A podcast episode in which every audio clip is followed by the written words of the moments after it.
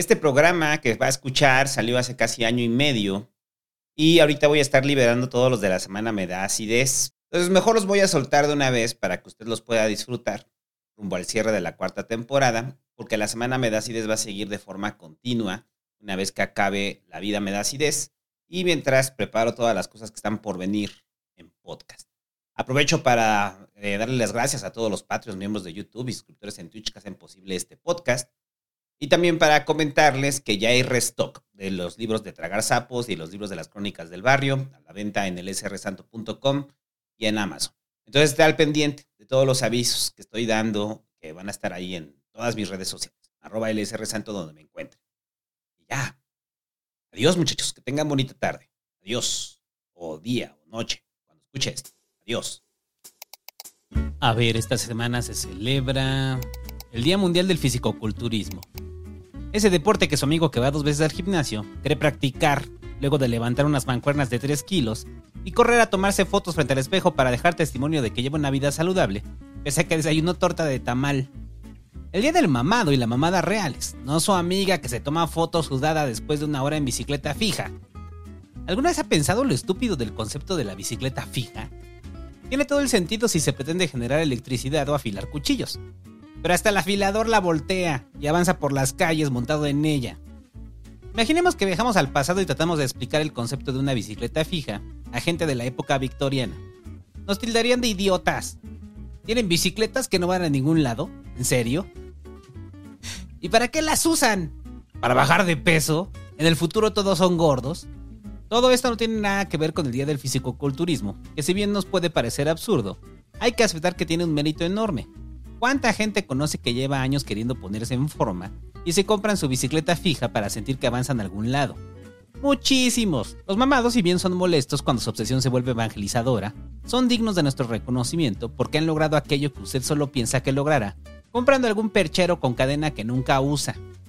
Pero siempre es más fácil minimizarlos, asumir que son idiotas, que están obsesionados con su cuerpo, unos más feliz con tetitas de gordo y culo de gorda, porque tiene tiempo de leer y cultivar su mente, claro, a base de puros pinches TikToks y videos de YouTube. Pero si se es idiota y con una condición física deplorable, ¿con qué calidad moral pueden criticarlos? Digo, al menos están mamados y mamadas, ¿no? Ah, eso sí, hay más drogas y hormonas por centímetro cuadrado de carne de mamado que en cualquier carne de pollo. No lo nieguen. Bueno, esto ya parece el fisicoculturismo medácides. No, bueno, estoy pen por exceso de acidez, negra puede verse la vida cuando se siente mal. ¿Por qué cada cierto tiempo regresa el tema de los videojuegos como generadores de violencia, muchachas y muchachos? ¿Hasta cuándo nos libraremos de las hipótesis que eran propias de su mamá o su abuelita?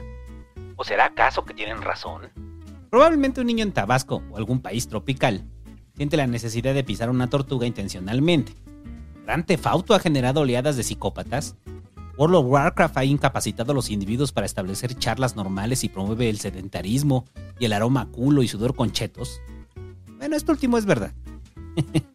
si alguna vez fue una fiesta LAN, por supuesto que es verdad. Cada cierto tiempo es lo mismo. Los videojuegos regresan a la discusión pública. Las voces de la doble moral y el pecho persinado nos alertan que los niños pasan demasiado tiempo jugándolos que los vuelve máquinas de matar y promueven la violencia. No importa que sea Mario, los Sims o Pokémon. Atrás de ellos está un sicario, un grupo de Squirtles. Le recortan la cabeza a un Pikachu mientras gritan: Esto es lo que va a pasar a todos los hijos de su pinche madre que vengan a la región Canto. hijos de su puta madre, aquí nada de maestros, aquí puro Squirtle a la verga. ¿A poco no, raza? Este hijo de la verga le vamos a cortar los pinches huevos para que aprenda a respetar. Hijo de su puta perra madre. al parecer esto es lo que se imagina el presidente de México cuando escucha las onomatopeyas de Squirtle, Squirtle, que solo repite el nombre de los Pokémon. Por supuesto, claro que sí, todo es culpa de los videojuegos. Se han hecho decenas de estudios para investigar de forma seria si existe un impacto real del uso de videojuegos en la salud mental de niños y adolescentes. Y cada estudio concluye que no, que si bien pueden crear otros problemas como el sedentarismo, la diabetes juvenil, depresión y trastornos de ansiedad, los casos son menores y aquellos niños o jóvenes que sufren de estos tienen un entorno hostil, de abandono e invisibilización, y los videojuegos solo son una puerta de salida a una realidad que les resulta abrumadora. Pero espere, porque ahorita los videojugadores patológicos, los hardcore gamers, y una playa de defensores de su vicio digital, ya están hinchados de orgullo mientras dicen, sí a huevo somos gamers. No va por ahí. Si bien los videojuegos en sí mismos están lejos de formar al próximo Hitler, las comunidades de videojuegos sí lo pueden hacer. No hay comunidad más tóxica que el obsesionado con los videojuegos. Son más tóxicos que Twitter. Son más tóxicos que unos tacos de carnitas afuera de una terminal de autobuses. Uno se conecta a jugar tranquilamente. Y del otro lado tienes a un idiota que al perder comienza a soplarle al micrófono con el firme propósito de dejarte sordo. Si eres malo jugándolos, serás víctima de bullying digital. Si eres bueno, también. Si te gusta Nintendo, los PC gamers bajarán de su Olimpo a decirte que con eso te armas una PC. Son molestos, son odiosos, no dudarían en mandar a un asesino a sueldo a tu casa, luego de verse derrotados en un juego de monas chinas. Los que llevan mucho tiempo jugando se asumen como conocedores, sabedores de la verdad absoluta de los microchips, del combo Trabón y el AWSD. Los señores gamers que conozco son más tóxicos que los niños rata. No porque sean mejores, sino porque creen que el tener el culo pegado a una silla durante décadas les da alguna autoridad moral para bullear a un niño que probablemente esté jugando todo el día porque es la forma en la que sus padres se libran de él, o lo entretienen para que no note que no están. Los videojuegos no generan violencia, pinche chamaco pendejo. Podrá gritar algún gamer tóxico, y tendrá razón, porque la violencia viene de él, porque la violencia viene de algunas comunidades que se reúnen alrededor del fulgor de la pantalla. A mí me encantan los videojuegos, me encanta jugar en Twitch y tener una toxicidad controlada, que a veces sale de control, pero son las menos. Me gustan tanto los videojuegos que creo que también debemos ser críticos con los mismos. Por supuesto que fomentan el sedentarismo y el cliché del tipo gordo jugando sigue ahí. Por eso en el ciber hacemos el ratatlón. Para que corran. Los videojuegos alejan a los individuos, como todo el mundo virtual de otras áreas de conocimiento, y gozo a las que no puedes acceder porque estás obsesionado pasando ese maldito jefe ultra difícil o llevando a tu mona china al nivel 45. Por eso en el ciber tenemos el club de lectura, los videojuegos pueden generar violencia competitiva, insultos, enojos y ganas de estrangular al otro cabrón que tu millón Street Fighter. Pero para eso tenemos las peleas con el desgraciado del core. Pongo el ejemplo del ciber, porque de algo que me he dado cuenta en este tiempo es que los videojuegos son una puerta para muchísimas cosas, pero a veces no hay camino que indique qué puerta se debe tomar, y las comunidades de videojuegos, que escapan de eso, son un motor para muchas cosas, más allá de la obsesión malsana con el mundo de los videojuegos. Pero para el presidente no es así. Cada que pasa por la sala de Palacio Nacional ve a su hijo adolescente pegado al Nintendo Switch y se enoja. Cada que lo ve hablando con su equipo de Free Fire le hierve la sangre. Una furia infanticida se apodera de él cuando escucha. Yo te cubro, güey. Baléalo por atrás. En chinga, no mames. Ah, ya se murió este cabrón. Y es ahí cuando hila cosas. ¿Dónde más ha escuchado expresiones de ese tipo? ¿Dónde se gritan en equipo que deben acribillar a los demás? Y así rápidamente llega a una conclusión. Los videojuegos son los culpables de la violencia en el país. Pero como se quedó en la época del Nintendo, para él todo es Mario Bros. Mario disparos, Mario secuestrador, Mario pelea, Mario carritos, Mario juega golf. Y lo peor es que hay un juego de Mario Bros. Específico para cada temática. El presidente ni siquiera tiene que imaginarlo. Ese maldito Mario Bros. está en todo. Y así sale a enojarse con los videojuegos. Le quita el Switch a su hijo. Le dice que mejor juegue Valero. Que la matatena aún es divertida. Sin darse cuenta de que probablemente juega mucho. Porque ha de ser bien complicado que tu papá sea el presidente. Y tu cuarto para masturbarte esté en pleno Palacio Nacional. Mientras suena la música del organillero de fondo. No lo sé de cierto. ¿Usted podría masturbarse con, el organillero de fondo? Suena complicado. O quizá entra alguien del Estado Mayor Presidencial a tu cuarto, pensando que tus gemidos eran un intento de suicidio. Estoy seguro de que del decálogo que publicó el presidente para el uso de videojuegos, no ha cumplido con un solo punto. Si su papá no tiene tiempo de ver qué demonios hace usted en internet, cree que el presidente lo tenga. Y no podemos negar que parte de esos puntos son mero sentido común, de un padre responsable, una madre atenta a su hijo. Por supuesto que tienen sentido. Pero regresándome a mi infancia y adolescencia, mi madre estaba tan cansada de trabajar para que sus vástagos comieran que solo decía, ya están otra vez con su pinche Nintendo, van a descomponer la tele. Quizá el presidente vio al niño hondureño poseído por el demonio luego de una sesión de Free Fire. Busca el video, da miedo. Y no porque crea que realmente hay un demonio dentro del cuerpo del adolescente, sino por la respuesta de la gente frente al chamaco poseído. La ignorancia es peligrosa. Somos monos con armas cargadas. Y algún loquito puede pensar que realmente está poseído y meterle unos palazos para que Satanás huya de ese cuerpo endiablado por el Free Fire. Ese video es un atisbo al cómo se trataban las enfermedades mentales en el pasado. A falta de una explicación lógica o de un conocimiento científico, las explicaciones paranormales se imponían.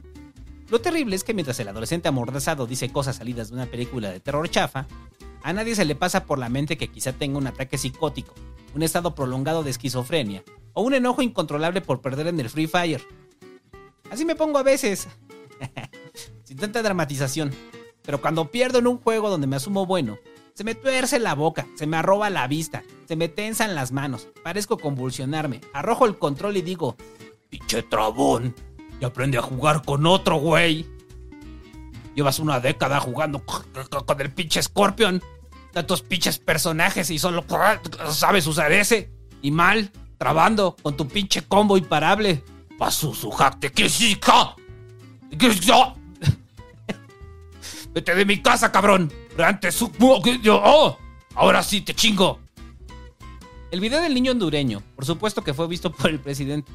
No solo los videojuegos generan violencia, también posesiones demoníacas. No quiero pensar qué pasará si un día se para en un cibercafé, en unas maquinitas mientras el adolescente se convulsiona jugando Pump It Up, agarrado de la barra y dando zapatazos como loco. No quiero imaginar al presidente pasando por una convención de videojuegos o la Friki Plaza. No lo soportaría. Hablaría de los riesgos de los furros, con lo cual estaría de acuerdo, para ser honesto. Señalaría el variopinto universo de cosplayers, ñoños, otakus y demás fauna, esperando el día en que con el bastón del mando los pueda convertir en tabasqueños, vestidos con sus trajes típicos, mientras disfrutan una buena partida de matatena. ¿Dónde están los monos asesinos cuando se necesita uno? se pregunta. Y no, no llamo a ninguna violencia sobre el presidente en pro de defender mi consumo de videojuegos. Pero de menos un descontón. no producto de la mano de un hombre, sino la de un mono, como en la India. La India. Ese país del que sabemos tan poco, al que su amigo confunde con un salón de yoga gigante, y al que los influencers viajan por placer. Perdón, a riesgo de sonar xenófobo. Pero ¿a quién le interesa ir a la India? En serio, ¿qué le ven? ¿Qué saben del país aparte de que creen que ahí se inventó la yoga tántrica de meditación trascendental que les ofertan en un centro comercial?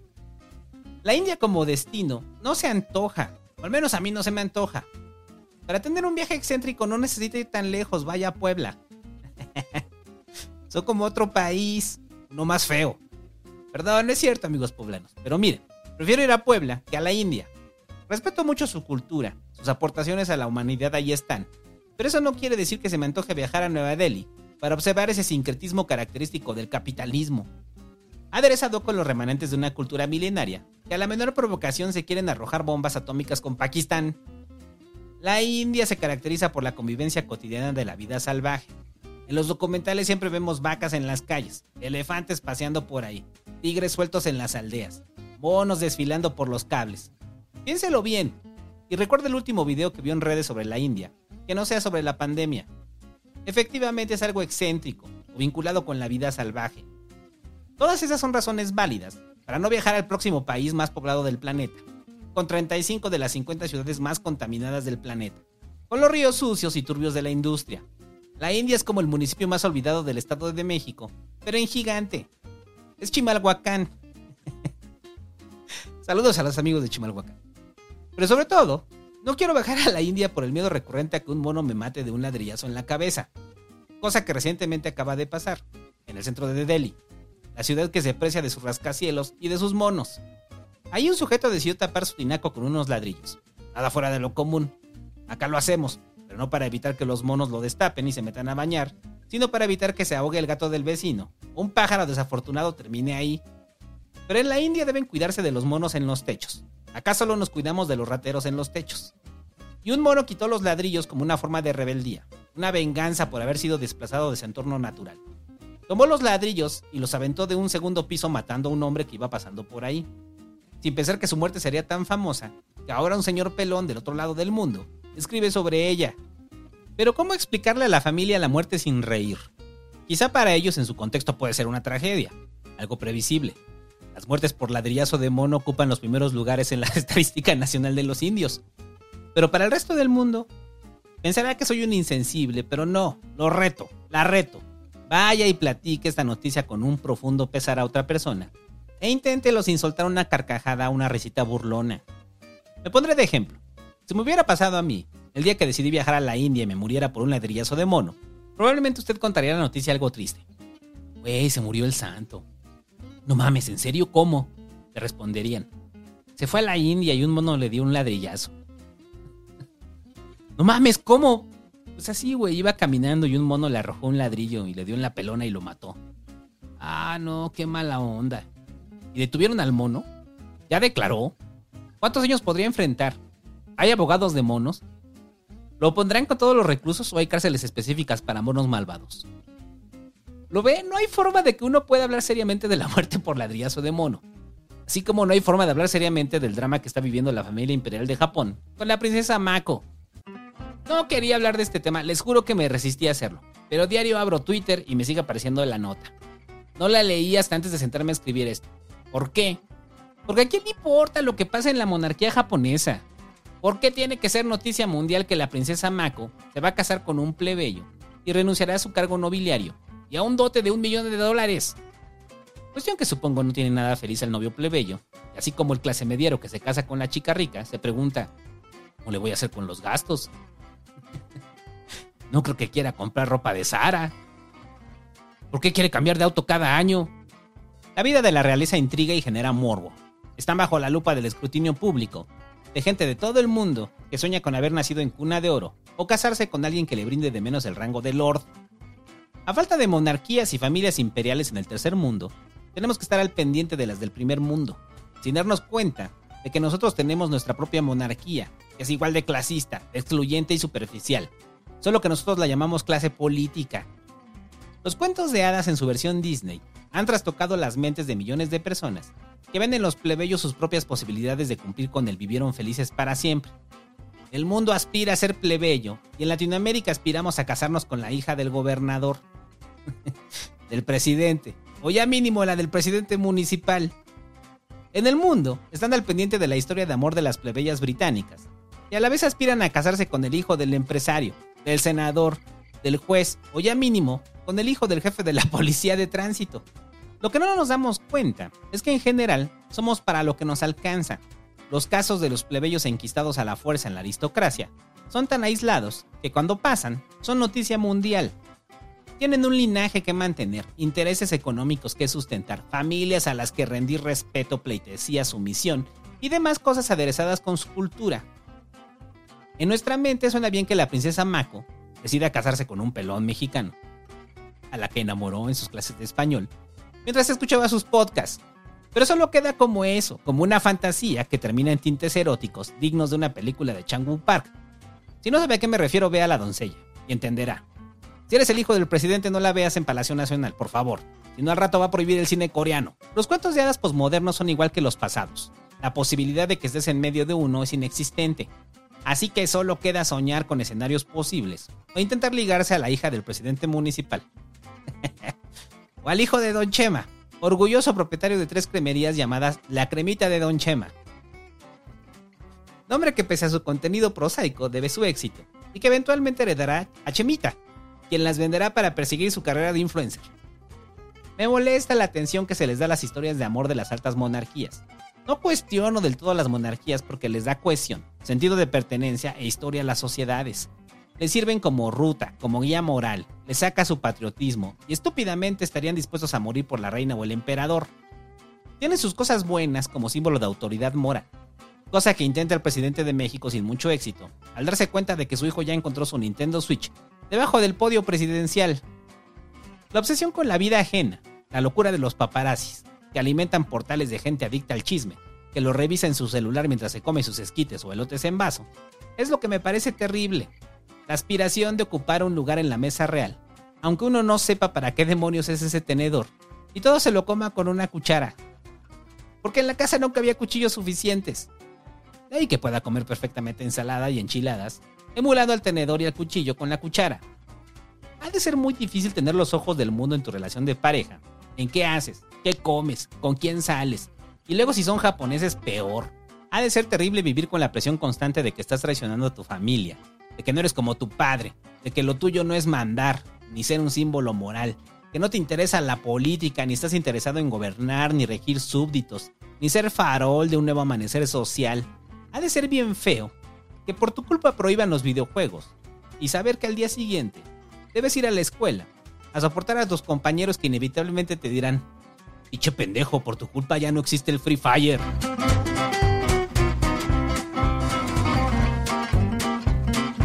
Ah, por cierto.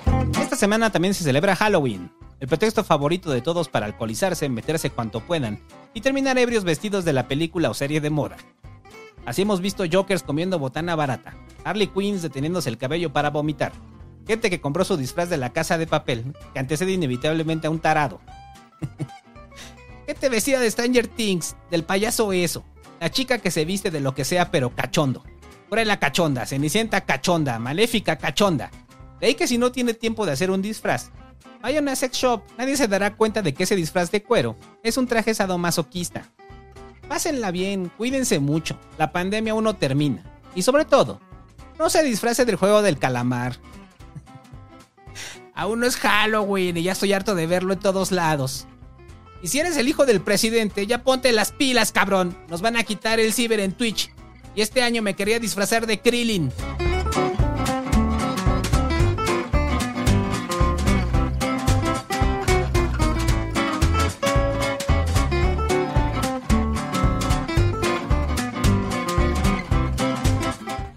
Y este podcast, como siempre, es traído ahora gracias a los miembros de YouTube. El pasado fue Patreon, ahora toca miembros de YouTube. Gracias, muchachos, a toda la gente que hace posible la semana me da acidez. Seguirá. No hubo porque me fui de vacaciones y tampoco había tantos temas. Recuerde que también depende mucho de eso. Si hay buenos temas, hay. Y también si tengo tiempo de hacerlo. Y si no le gusta, pues cancele su sub, güey. No es a huevo. Eh. y si le se queda, güey, gracias, gracias, gracias. Gracias a ustedes posible todo este contenido que se está haciendo. Eh, y es traído gracias a los miembros de YouTube. Recuerde que para ser miembro de YouTube y tener reconocimiento es de sobrecito de Riopan para arriba.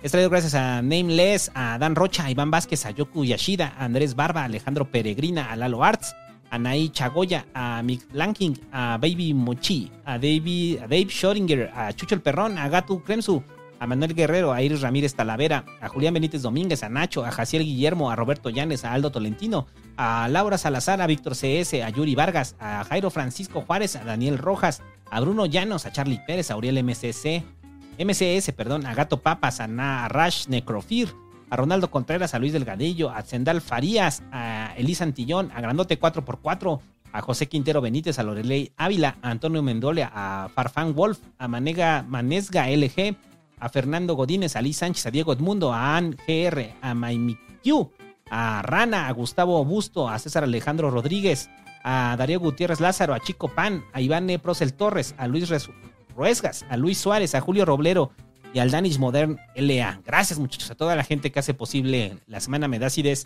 Ahí va la novela, va, va tarde, va tarde, pero va a salir. No se preocupe, lo que se tenga que tardar la novela, pues se va a tardar. O sea, tampoco es como a huevo tenga que salir ya, ¿no? Eh, y mientras, pues usted tiene la semana Medácides y todos los podcasts exclusivos. No los quiere, pues suscríbase. Y si se queda, pues muchas gracias. Condicionamiento operante. Eh, pero no, muchas gracias a toda la gente que hace posible todo este contenido. Y ya, nos vemos la siguiente semana si hay noticias. Y si no, en 15 días. Y en serio, no se disfracen del juego del calamar, güey. Yo sé que se, se mueren por el juego del calamar. Iba a ser un pedazo del juego del calamar. Estoy harto del juego del calamar. O sea, sí está chida. Es muy buena serie. Es excelente serie. Si usted ha visto cine coreano, pues tampoco es como que mucho de sorpresa. Si es el cine coreano. Eh, les recomiendo una película que se llama Time de Kim Ki-duk, güey. Bueno, sé, Corea del Sur tiene películas que son superiores al juego del calamar. Pero pues ahorita es la sensación. Y entonces necesitan que les hagan videos explicativos del juego del calamar cuando su propio autor dice que es una fábula del capitalismo, güey. O sea, ¿por qué, les tienen que explicar el juego del calamar, güey? O sea, Ay, perdón, ya me ofusqué. Es que es en serio, güey. O sea, están mame y mame, están buscando. ¿Por qué no lo ve? O sea, en lo obvio, o sea, en lo obvio que ve del juego, de lo que está hablando, o sea, de lo que está hablando la, la serie. Pero bueno, todo es hora para concluir. No se disfrace, todos van a estar de eso, güey. Es chida la variedad y cada año vas a Halloween y todos están disfrazados de lo mismo. Y ya, perdón este arrebato. Hásela bien. Cuídese, que todavía está la pandemia. Adiós.